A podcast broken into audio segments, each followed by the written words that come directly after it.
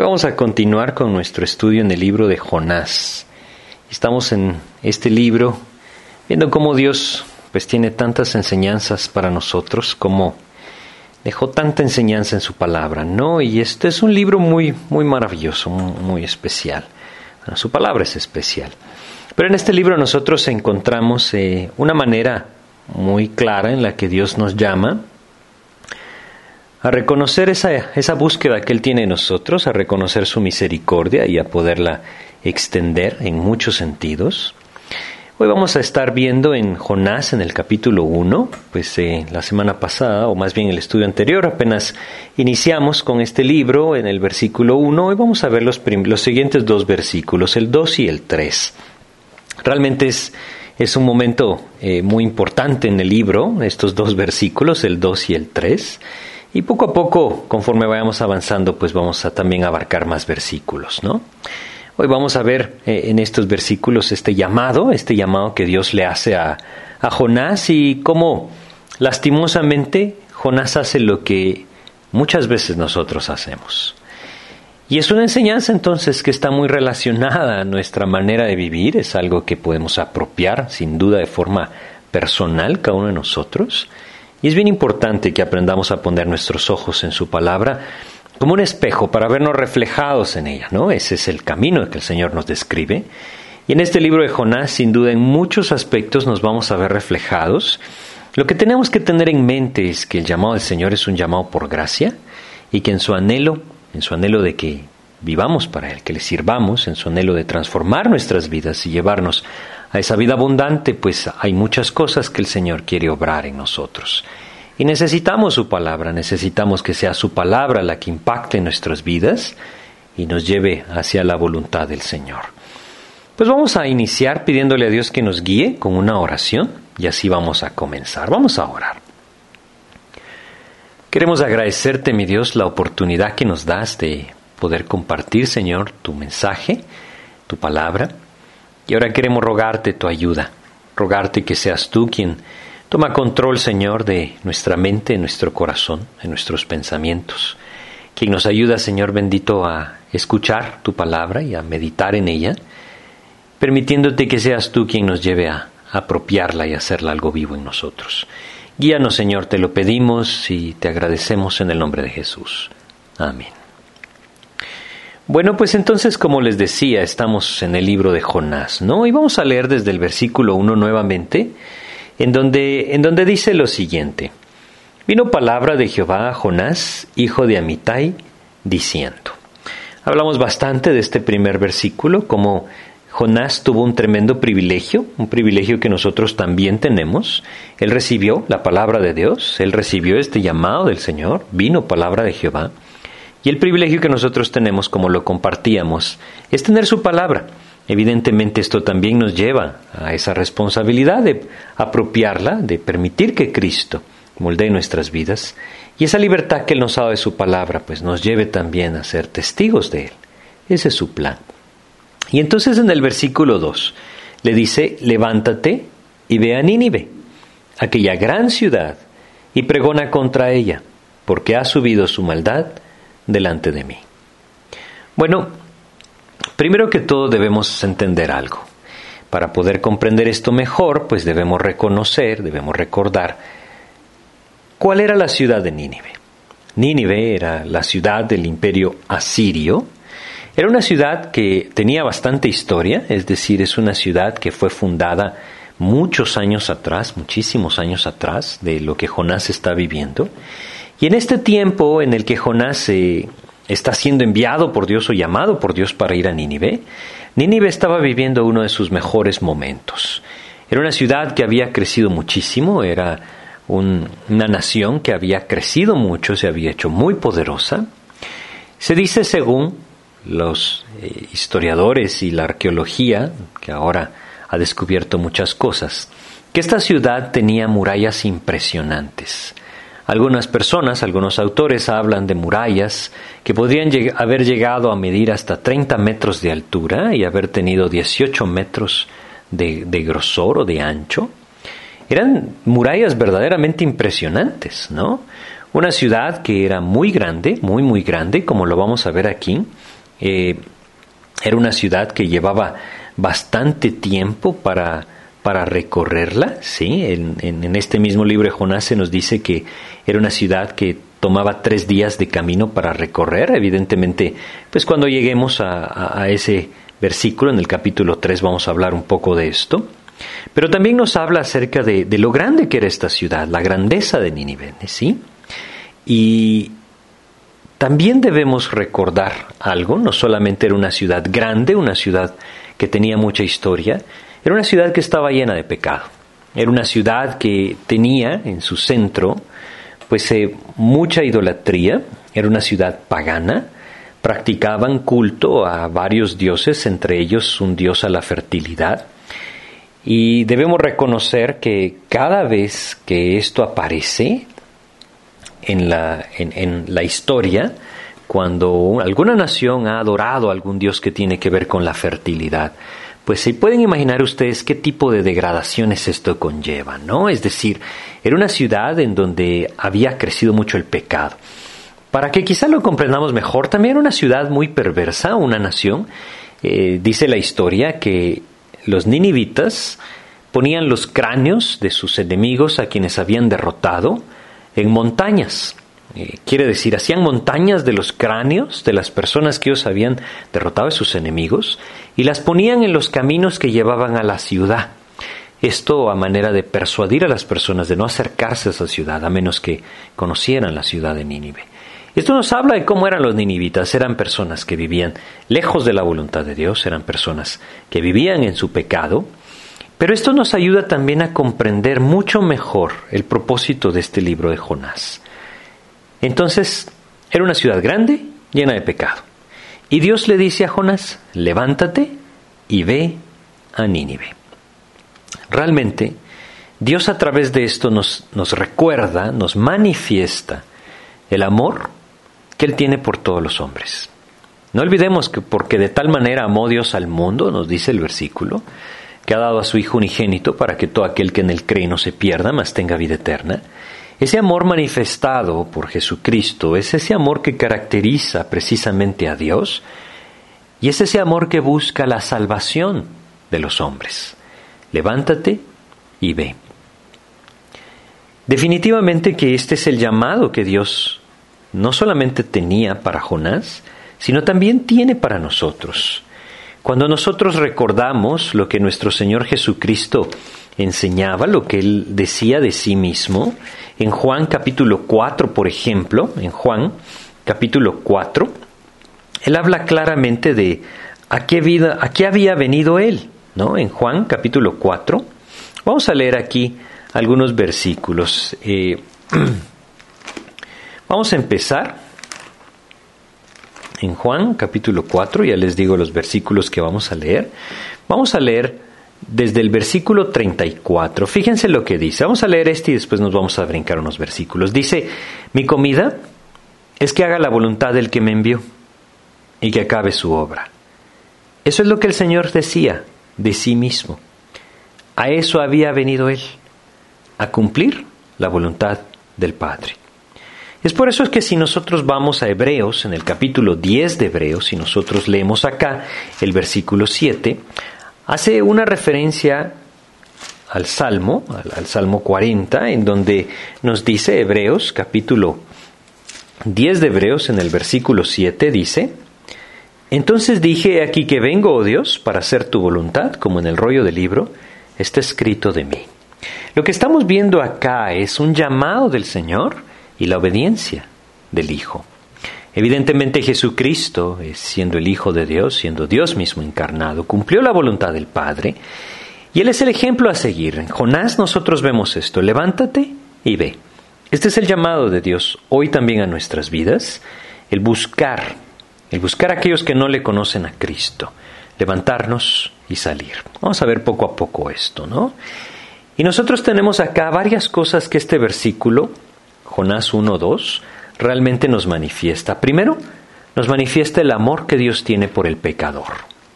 Si él no tuviera ese amor por el pecador, entonces no, no tendría sentido que él estuviera llamando al profeta Jonás para ser enviado a Nínive, para que hablara a los pecadores con el propósito de que ellos se volvieran a Dios. Él no quiere la muerte del impío, Él quiere que el impío se arrepienta, Él quiere que el impío se vuelva de su camino. Esa es la enseñanza que nosotros tenemos en las Escrituras y eso es lo que Él está haciendo precisamente al enviar a Jonás. El propósito de Dios no es que el hombre sea condenado, sino todo lo contrario. El propósito de Dios es que el hombre se vuelva a Él. Vamos a ir a Ezequiel capítulo 33, Ezequiel capítulo 33, y nosotros vamos a leer aquí el versículo 11. Dice, Ezequiel 33, versículo 11 dice, Diles, vivo yo, dice Jehová el Señor, que no quiero la muerte del impío, sino que se vuelva el impío de su camino, y que viva. Volveos, volveos de vuestros malos caminos. ¿Por qué moriréis, oh casa de Israel? Él no quiere la muerte del impío, es por eso que Él está enviando a Jonás, es por eso que Él envió a su Hijo Jesucristo, para abrir el camino de salvación, es por eso que Él nos quiere enviar a nosotros, para que siendo testigos suyos nosotros podamos extender ese amor de Dios hacia aquellos que no le conocen. Primero que todo nosotros vemos en este versículo de Jonás, levántate y ve a Nínive, le está enviando a la ciudad del pecador, y su propósito es que el pecador encuentre salvación, porque su amor por el pecador se manifiesta acá. Pero no solamente esto, como les decía, ese amor que Él tiene por el pecador lo lleva a actuar. Él provee para satisfacer la necesidad del pecador y eso es maravilloso. Hay muchas cosas que Dios hace en la vida de los hombres para conquistar sus corazones. Lo que Dios está haciendo aquí es enviar a este hombre, enviar a Jonás, para que Él sea el testigo, para que Él sea el medio por el cual el pecador conoce el camino del Señor y se vuelve a Él. De la misma forma Dios está buscando el corazón del pecador hoy. Él le ama y le está buscando. Cada uno de nosotros fue encontrado por Cristo de esa misma manera, ¿no? Él buscó nuestras vidas y aquí Él está enviándoles a este mensajero. También nos manifiesta algo. Si nosotros regresamos a Jonás 1.2, dice, levántate y ve a Nínive, aquella gran ciudad, y pregona contra ella, porque ha subido su maldad delante de mí. Esto también nos hace entender algo. Dios rechaza el pecado. Él no puede resistir, es decir, Él no puede estar en la presencia del pecado. Su odio por el pecado le hace estar consciente de lo que cada lugar pasa. Es algo que nosotros debemos entender. Hoy Dios no es ajeno a la condición en la que el mundo se encuentra. Hoy Dios no es ajeno al pecado que gobierna tantos medios del mundo en el que vivimos, no es ajeno. Él está teniendo misericordia, prolongando su misericordia, pero no es ajeno al pecado, no es ajeno a la maldad, no es ajeno a todas aquellas cosas que el pecado produce y que suben delante de Él y que Él recibe, que Él percibe ese rechazo. Es algo que nosotros debemos, podemos comprender y debemos comprender. Entonces Dios tiene ese anhelo, ¿no? Ese anhelo de, de enviar su mensaje al pecador para que el pecador se vuelva a Dios. Eso es lo que estamos viendo en este versículo. Y son principios que deben ser comprendidos en la vida del creyente para entender cómo es que Dios actúa. La situación en Nínive era terrible, como se los mencionaba antes, y Dios le envía a Jonás a este lugar. Si nosotros regresamos eh, a, Jonás, ¿sí? Vamos a, a, leer nuevamente, levántate y ve a aquella gran ciudad, y pregona contra ella, porque ha subido su maldad delante de mí. Ahora, Dios también nos muestra algo acá. En el versículo 4 de Jonás capítulo 3, Jonás 3.4, leemos, de aquí a 40 días Nínive será destruida. Aquí vemos la misericordia de Dios, ¿saben? Misericordia para esperar todavía 40 días más aun cuando el pecado ha subido delante de Él. Cuando todo esto ha llegado a su presencia y el colmo del pecado ha llegado a su presencia, Dios todavía extiende su misericordia y espera que el hombre se vuelva a Él. Esto es exactamente lo mismo que Dios está haciendo hoy. Hoy nosotros estamos viviendo un tiempo en donde el pecado gobierna tantos ámbitos de la vida, en donde el pecado es evidente en muchos círculos, pero Dios sigue esperando su misericordia se sigue prolongando. Si nosotros vamos a segunda de Pedro, en el capítulo 3 de Segunda de Pedro, en el versículo 9, Dios nos dice lo siguiente. Segunda de Pedro, capítulo 3, versículo 9, nos expresa por qué Cristo no ha regresado. El Señor no retarda su promesa, según algunos la tienen por tardanza, sino que es paciente para con nosotros, no queriendo que ninguno perezca, sino que todos procedan al arrepentimiento. Ese es su anhelo. Y eso es lo que Él está esperando. Que muchos corazones más aún se muevan y se vuelvan al Señor. Esos 40 días serán una, oportunidad para el arrepentimiento. Hoy el Señor nos está llamando a esto, está llamando a los hombres a esto, está llamando al mundo a esto.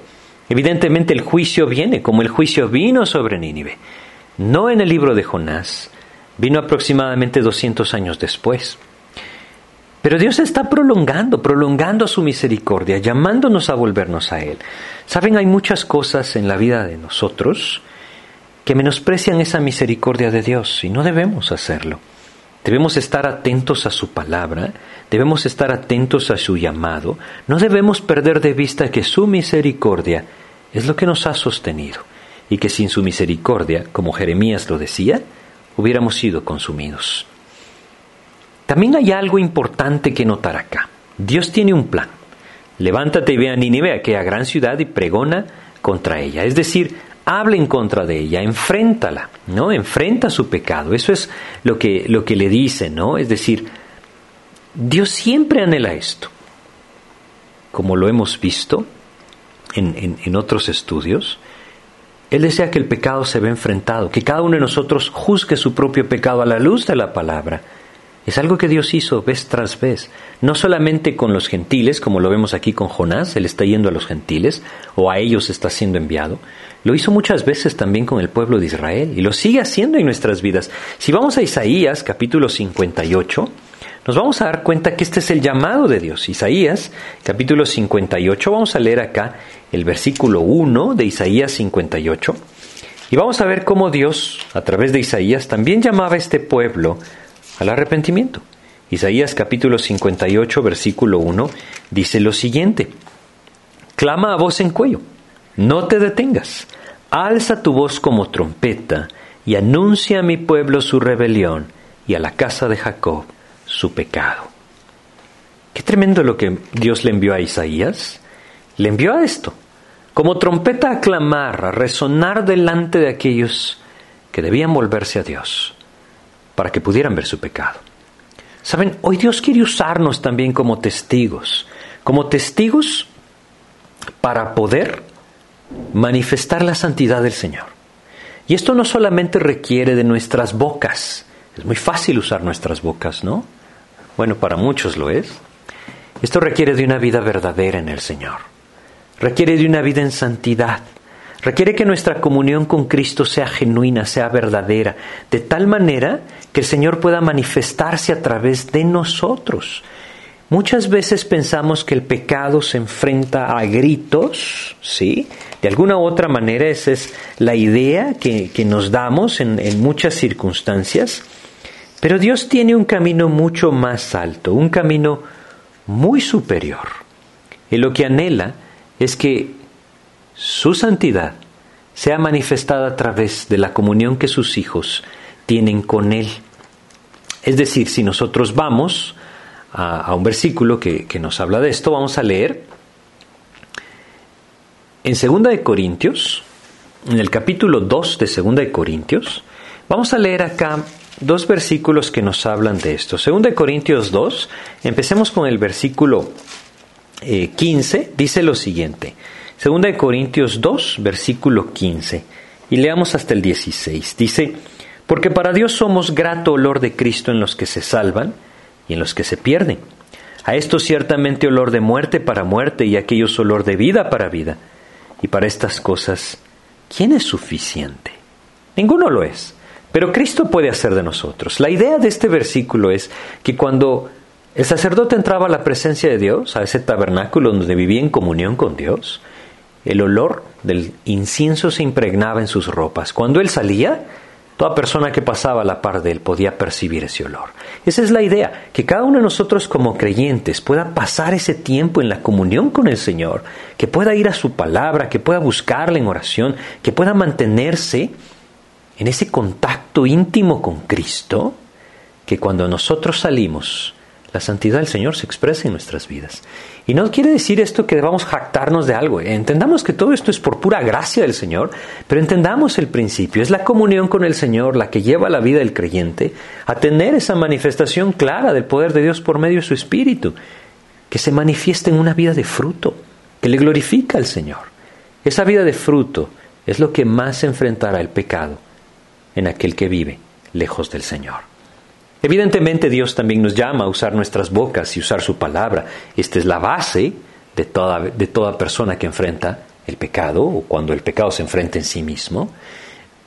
Pero lo que entendemos acá es que Dios va a usar a Jonás y Jonás debe pasar por distintas escalas en su viaje que van a preparar no solamente su corazón, sino que van a poner en Jonás ese olor grato del Señor para salvación a aquellos que se arrepientan y para condenación a aquellos que rechacen. Dios va a preparar a Jonás y para esto va a obrar a través de muchas circunstancias. Dios también nos quiere enviar. Nos quiere enviar para que el pecado sea enfrentado, como lo hizo con Isaías, como lo hizo con Ezequiel, como lo hizo con Jeremías.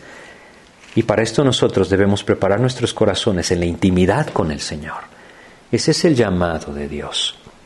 Que nosotros podamos ir a su presencia y su espíritu pueda tomar control.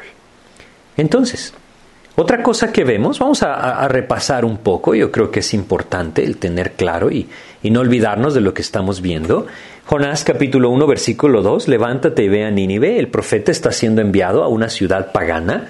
Esto nos expresa varias cosas. Dijimos, el amor que Dios tiene por el pecador, la provisión que Él trae para satisfacer la necesidad del pecador, es decir, llevarle su mensaje.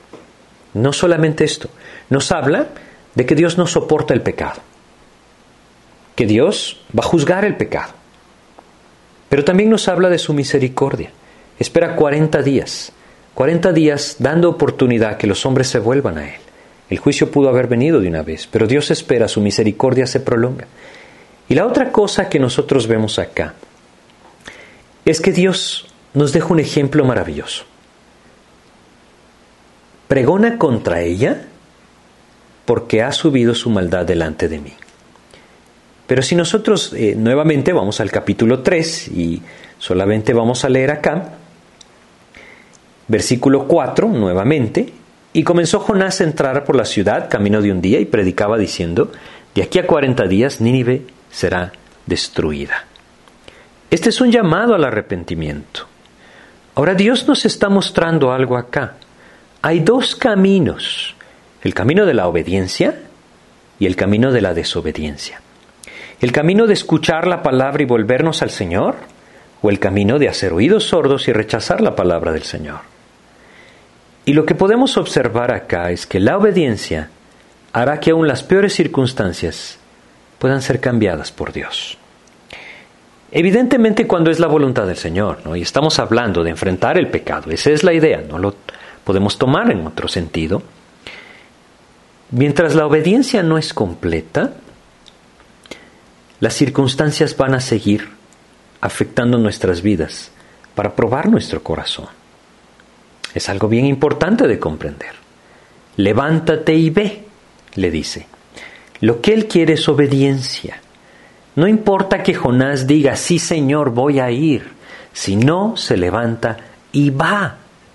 Hoy muchas personas dicen, yo quiero buscar al Señor, no quiero vivir como estoy viviendo, quiero que el Señor transforme mi vida, pero se mantienen lejos de la palabra de Dios y siguen alimentando la carne.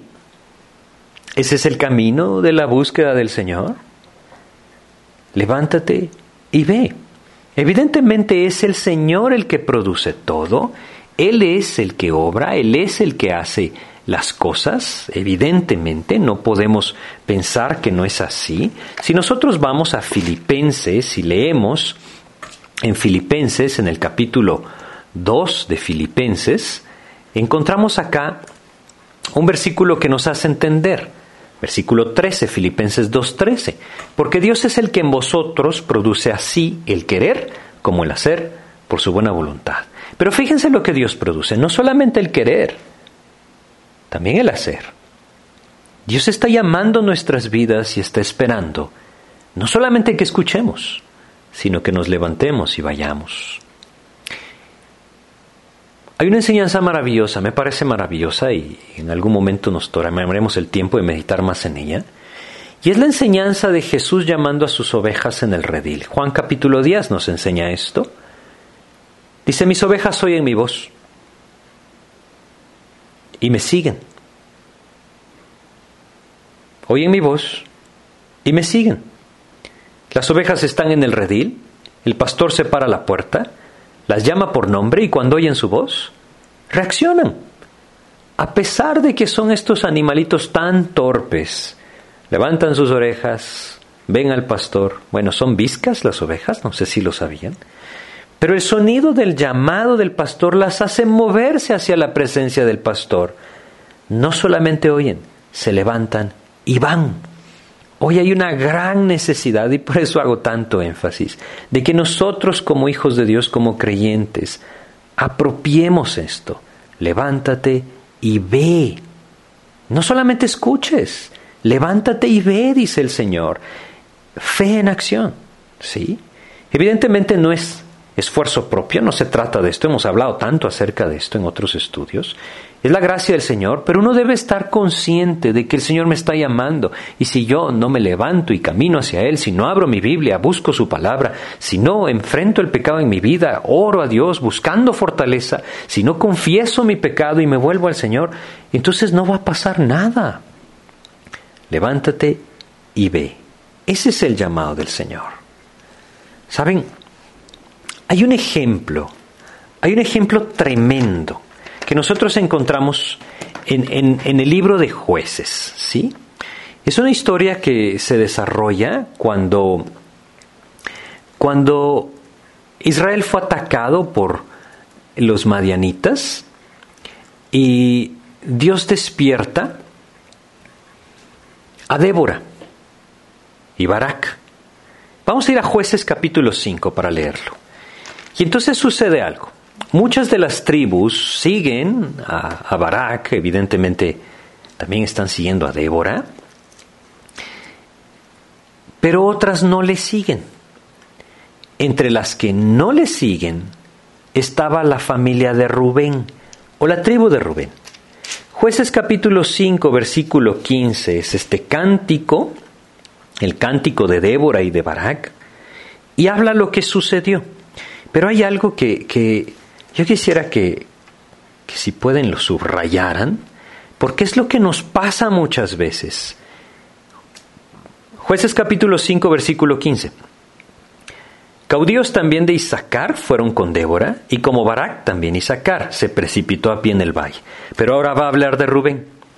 Entre las familias de Rubén hubo grandes resoluciones del corazón. Y luego dice, ¿por qué te quedaste entre los rediles para oír los balidos de los rebaños? Ellos no salieron. Hubo grandes resoluciones de corazón, pero nunca se levantaron y fueron. Qué tremendo, ¿no? Eso es exactamente lo que muchas veces nos pasa.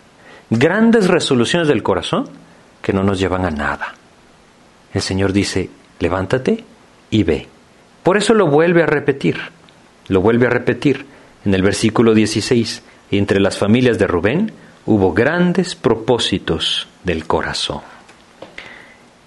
La vida cristiana no se trata de resoluciones del corazón o propósitos del corazón, se trata de fe que nos lleva a la acción. De eso se trata.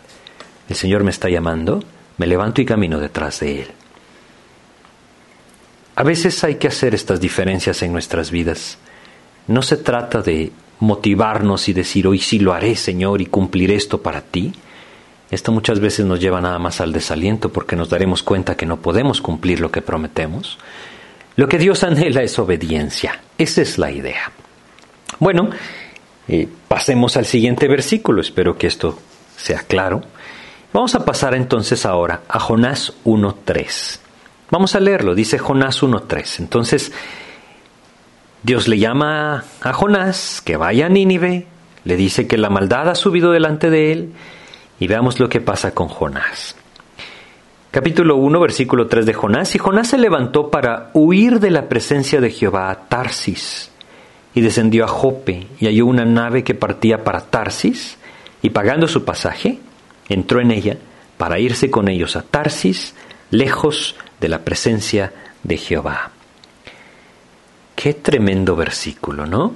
Qué tremendo versículo. Saben, Dios tenía un plan maravilloso con esto. No solamente Él quería el arrepentimiento de Nínive, Dios también quería que Israel reaccionara por medio del arrepentimiento de los ninivitas. Es evidente que Dios estaba buscando poner un ejemplo delante del pueblo de Israel de cómo aún aquel pueblo pagano escuchaba su voz y se volvía a Él y encontraba misericordia. Pero Jonás le dice, no, Señor, yo no estoy dispuesto a hacer eso. Yo no estoy dispuesto a formar, tomar parte de tu plan, porque no me gusta tu plan. Podríamos entender el sentir de Jonás de esta manera. Jonás se levantó, pero no para obedecer. Jonás se levantó para seguir sus propios caminos. ¿Sí?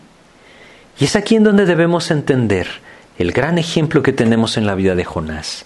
El pecado cega nuestras vidas. El pecado produce ceguera y produce orgullo. Lo que nosotros tenemos acá es orgullo.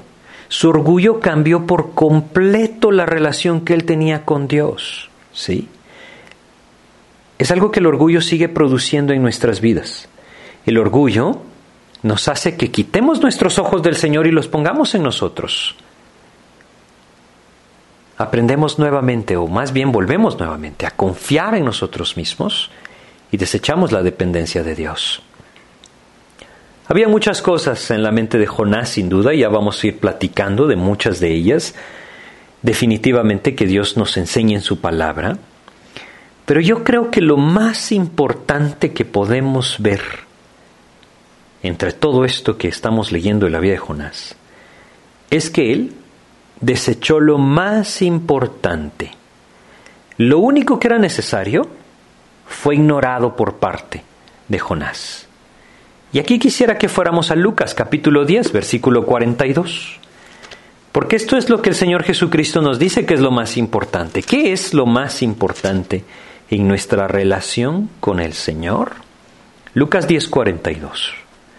Pero solo una cosa es necesaria. Y María ha escogido la buena parte, la cual no le será quitada. No sé si están familiarizados con el pasaje. ¿Cuál es esa buena parte? Vamos a leer en el versículo 39.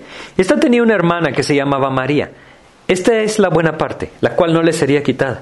Esto es lo único que era necesario, la cual sentándose a los pies de Jesús oía su palabra. ¿Cuántas personas hoy dicen caminar con Cristo? y no se toman el tiempo de sentarse a los pies de Jesús y oír su palabra. Están viviendo su vida cristiana, igual que Jonás, siguiendo sus propios deseos, siguiendo sus propios propósitos, esperando que Dios no solamente los deje vivir lo que ellos quieren, sino también bendiga sus propios planes, pero rechazan la palabra del Señor. Si nosotros no aprendemos a tomarnos tiempo para sentarnos a los pies de Jesús, escuchar sus palabras, escuchar su voz, y cuando Él diga, levántate y ve, levantarnos e ir, estamos viviendo no una vida para Cristo, estamos viviendo una vida para nosotros. Y debemos ser muy cuidadosos con esto. Jonás era un profeta. Jonás conocía a Dios. Jonás conocía cómo Dios actuaba. Precisamente por eso es que él se está ahí resistiendo a ir a Nínive, porque él conocía la misericordia de Dios. Pero simplemente decidió no obedecer. Su orgullo se apoderó de él, el orgullo lo cegó, el orgullo lo llevó a buscar su propia voluntad. Desechó la palabra de Dios. Si nosotros no aprendemos a sentarnos a los pies de Jesús, oír su palabra, desechando nuestro orgullo y apropiando su voluntad, podremos seguir el camino de Jonás. Estoy seguro que muchos hoy están viviendo el camino de Jonás. Finalmente el Señor sigue obrando en sus vidas y probablemente en su misericordia Él seguirá tratando con ellos. Bueno, eso es lo que Dios nos dice en su palabra. Pero no tiene sentido hacer tantas escalas en el viaje hacia la santidad con el Señor. Cuando Él nos llama podemos obedecer. Saben, Dios ya había hablado con Jonás. Dios ya había usado a Jonás.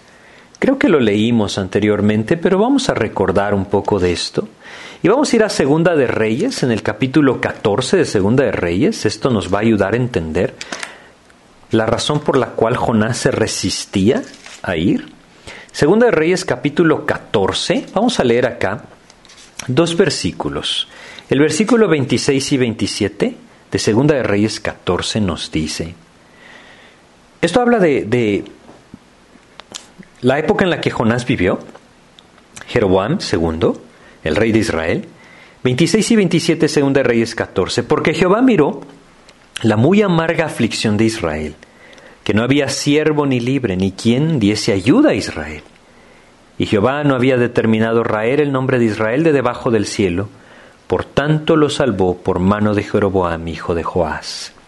¿Por qué estamos leyendo estos dos versículos? Porque estos dos versículos expresan el carácter del Señor. Y Jonás lo vio. Jonás era un profeta en el reino de Jeroboam II. Jonás lo vio. Jonás vio cómo él, como Dios, tuvo misericordia de un pueblo que vivía lejos de él. Eso quiere decir que Dios es un Dios misericordioso. Eso quiere decir que si el hombre se vuelve a Dios, encuentra misericordia. Jonás lo estaba viendo. Jonás fue parte activa de esto. Si nosotros vamos aquí mismo en Segunda de Reyes, capítulo 13, vamos a leer los versículos 4 y 5 de Segunda de Reyes 13. Mas Joacás oró en presencia de Jehová y Jehová lo oyó, porque miró la aflicción de Israel, pues el rey de Siria los afligía. Y dio Jehová salvador a Israel, y salieron del poder de los sirios y habitaron los hijos de Israel en sus tiendas, como antes. Aquí vemos también la misericordia de Dios. Clamaron a Dios, Dios tuvo misericordia de ellos y los libró, no los destruyó. Jonás vio esto, Jonás sabía esto. Y ahora en el versículo 25 de la Segunda Reyes 14 nosotros leemos, él restauró los límites, el rey Jeroboam II, de Israel desde la entrada de Amat hasta el mar del Arabá, conforme a la palabra de Jehová, Dios de Israel, la cual él había hablado por su siervo Jonás, hijo de Amitai, profeta, que fue de Gad Eser. ¿Qué quiere decir esto? Quiere decir que Dios había usado a Jonás para ir al rey de Israel y decirle, Dios dice que no te destruirá. Dios dice que tendrá misericordia de ti. Dios dice que Él te guardará. Saben, a veces el corazón del hombre es así. No quiere enfrentar el pecado. En gran parte es lo que tristemente estamos viviendo hoy dentro de el llamado cristianismo. ¿Sí? Estamos viviendo un tiempo en donde solamente las declaraciones positivas tienen sentido para muchas personas. El pecado no quiere ser enfrentado. El juicio es algo que se esconde y solamente la motivación positiva pareciera ser que es atractiva hoy. Jonás era uno de estos profetas. Cuando se trataba de ir y decir Dios ha tenido misericordia de ti, te librará, especialmente cuando era el pueblo que él amaba, entonces él obedecía. No leemos aquí en Segunda de Reyes que Jonás haya dicho, Señor, pero ¿por qué quieres que vaya a Jeroboam? Si este pueblo se ha apartado de ti, es un pueblo pecador. Era un mensaje de liberación y misericordia. Y Jonás no tuvo ningún problema para entregarlo. Era un mensaje al pueblo que él amaba. Y Jonás no tuvo ningún problema para entregarlo. Pero ahora es una historia completamente diferente. Ahora Dios está enviando a Jonás al pueblo que él no ama, al pueblo que es el enemigo del pueblo que él ama. Los asirios eran enemigos de Israel. Ahora está siendo enviado no a decir que habrá misericordia, sino a decir que hay pecado y que deben arrepentirse. No está siendo enviado a prometer liberación, está siendo enviado a advertir juicio. Es un mensaje muy distinto, a un pueblo muy distinto, y el contenido es muy distinto. El orgullo del profeta fue tremendo. Mientras el mensaje fue enviado a Israel, no vaciló para obedecer y gozarse en lo que Dios le permitía, pero ahora, ahora Dios ha cambiado sus planes. Ahora Dios lo está enviando mucho más allá de las fronteras de Israel. Su orgullo no le permite obedecer. Lo que estoy tratando de decirles es que muchas veces, mientras las condiciones son las que queremos, decimos sí Señor, muy bien. Pero cuando algo afecta nuestro orgullo, cuando algo es en contra de lo que nosotros deseamos, cuando algo afecta los planes que nosotros tenemos trazados para los años venideros, es ahí cuando decimos, no Señor, no estoy dispuesto. Es ahí cuando no tenemos problema muchas veces, tristemente, para evitar la voluntad de Dios, abandonar el camino del Señor y empezar a vivir en desobediencia. Ese es exactamente el camino que aquel que vive en pecado está siguiendo. Tristemente muchos hoy conocen que están fuera de la voluntad de Dios, pero su orgullo no les permite arreglar. ¿Qué están esperando? Pues no sé qué están esperando. Quizá el juicio que Dios anunció a Nínive en sus vidas, quizá eso estén esperando. El llamado al Señor es a volvernos a Él. Pero no solamente esto era, no solamente era ir a sus enemigos, no solamente el mensaje era distinto, era enfrentar el pecado, Dios sabía que Dios era misericordioso. Dios, eh, Jonás sabía que, que Dios era clemente. Y él tenía temor de algo. ¿Saben de qué tenía temor? Vamos a ir al mismo libro de Jonás. Y en el capítulo 4, versículo 2, realmente Jonás nos describe la razón por la que él está huyendo. Jonás 4, versículo 2. Y oró a Jehová y dijo, Ahora, oh Jehová, ¿no es esto lo que yo decía estando aún en mi tierra?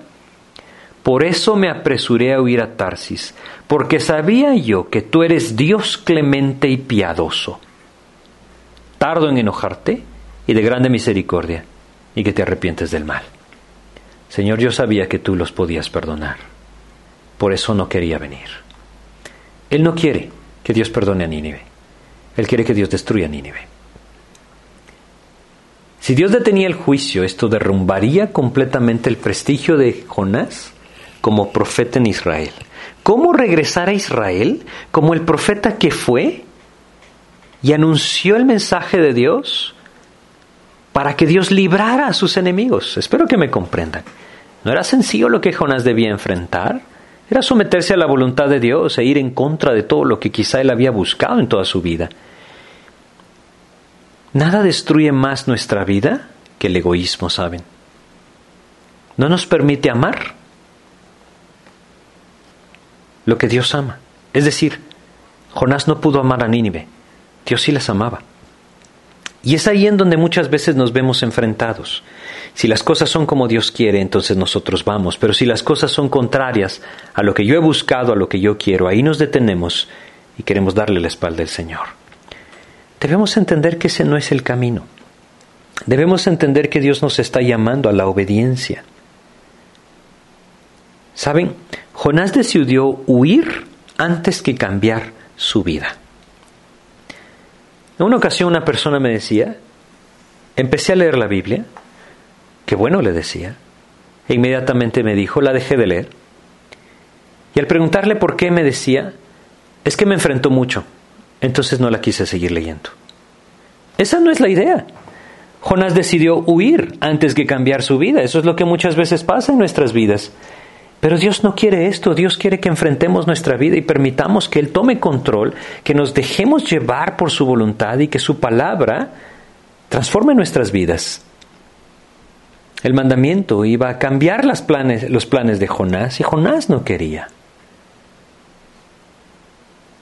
Saben, Dios quiere que nosotros lleguemos hasta el final con Él.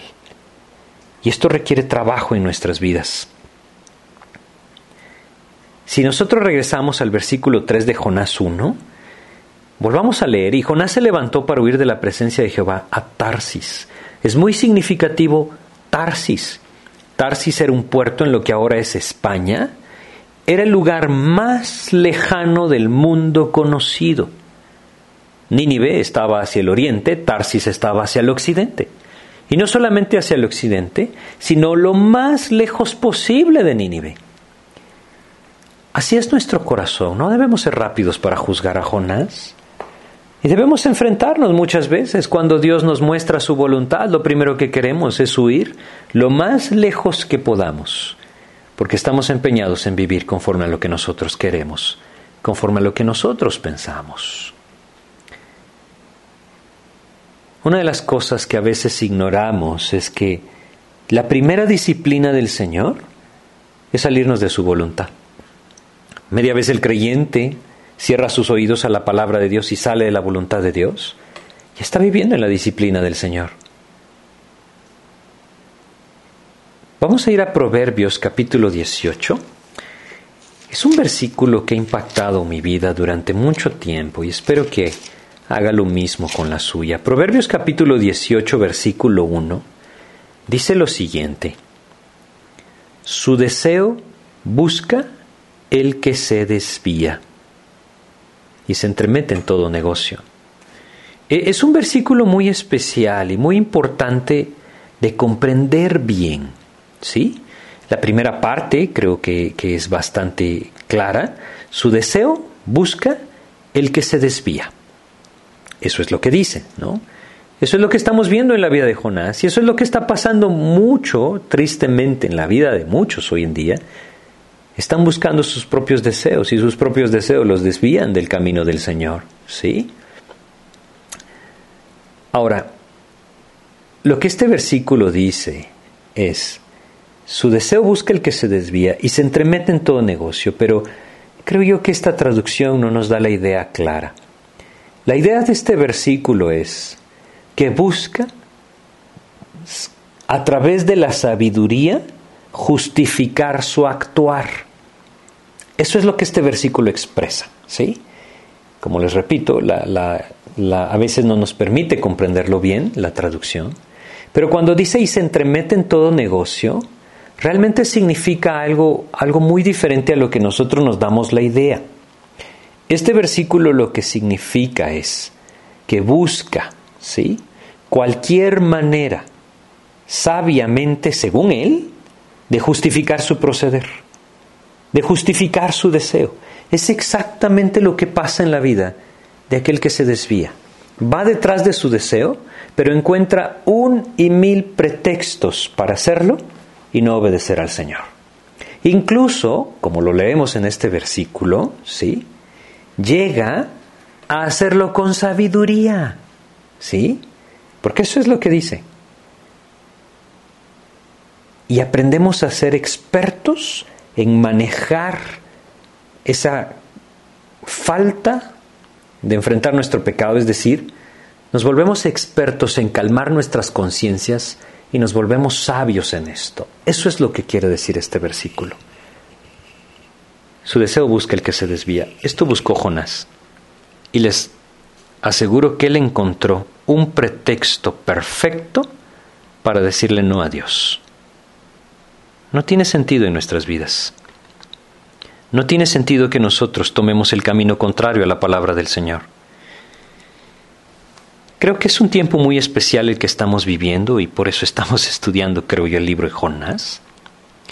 Porque hay un llamado hoy, una necesidad hoy a volvernos al Señor, a abandonar nuestro deseo y seguirle a Cristo, a abandonar nuestra vida y seguir la vida en Cristo, a dejar por un lado nuestras ideas y empezar a escuchar la voz del Señor a través de su palabra. Hay algo bien importante que todavía nos falta en este versículo. Versículo 3, nuevamente Jonás 1. Y Jonás se levantó para huir de la presencia de Jehová. Tarsis se descendió a Jope y halló una nave que partía para Tarsis y pagando su pasaje, es increíble que el, el hombre está dispuesto a pagar para huir de Dios. ¿Sí? Pero muchas veces protesta delante de Dios porque Dios no le da lo que él quiere. ¿Se dan cuenta del egoísmo? ¿Cómo funciona nuestro corazón? Debemos ser muy cuidadosos con esto. Pero también yo quiero hacerles notar algo. Él llega a Jope, ese era el puerto, Jope. Y qué casualidad, dirían muchos, justo hay un barco que sale para Tarsis. No es casualidad. El diablo siempre provee las condiciones para huir de Dios. Es una buena lección para aprender. Muchas personas dicen, es que justo Dios me abrió la puerta. Y quizá el diablo puso un barco también en sus vidas para huir de la presencia del Señor. Es por eso que no debemos guiarnos por emociones o de alguna otra manera por corazonadas en nuestra vida en Cristo, Debemos guiarnos por su palabra y el Espíritu de Dios puede dirigirnos cuando nuestras vidas están en intimidad con el Señor. Confesar nuestro pecado nos lleva a tener nuevamente esa sensibilidad, buscar, alimentar. El Espíritu de Dios a través de su palabra nos lleva a tener esa sensibilidad. Debemos ser muy cuidadosos de no engañarnos a nosotros mismos. La voluntad de Dios nunca es que vayamos en contra de su palabra. El diablo va a proveer. La excusa por la cual no obedecemos siempre va a estar a nuestro alcance, sin importar cuánto nos cueste. Este es un barco que yo les aseguro que Jonás no regateó el precio del pasaje. Lo encontró y dijo, esta es mi salida.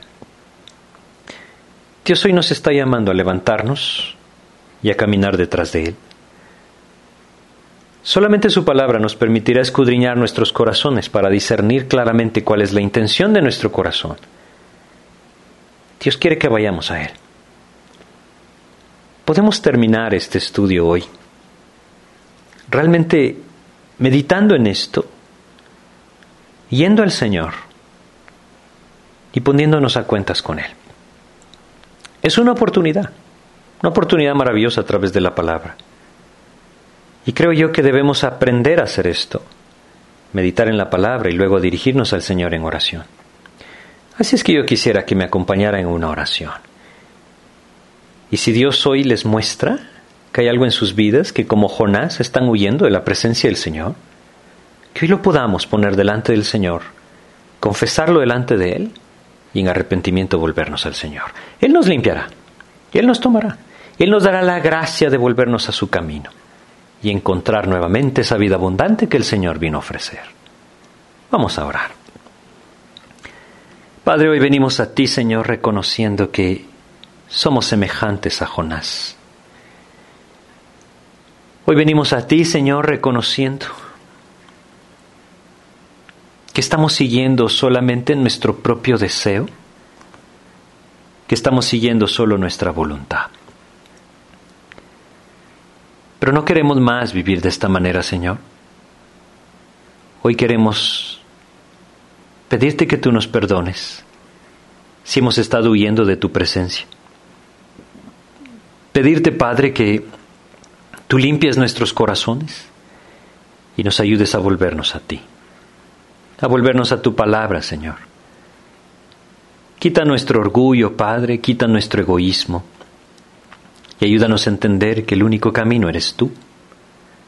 Danos la gracia, Señor, de volvernos a ti.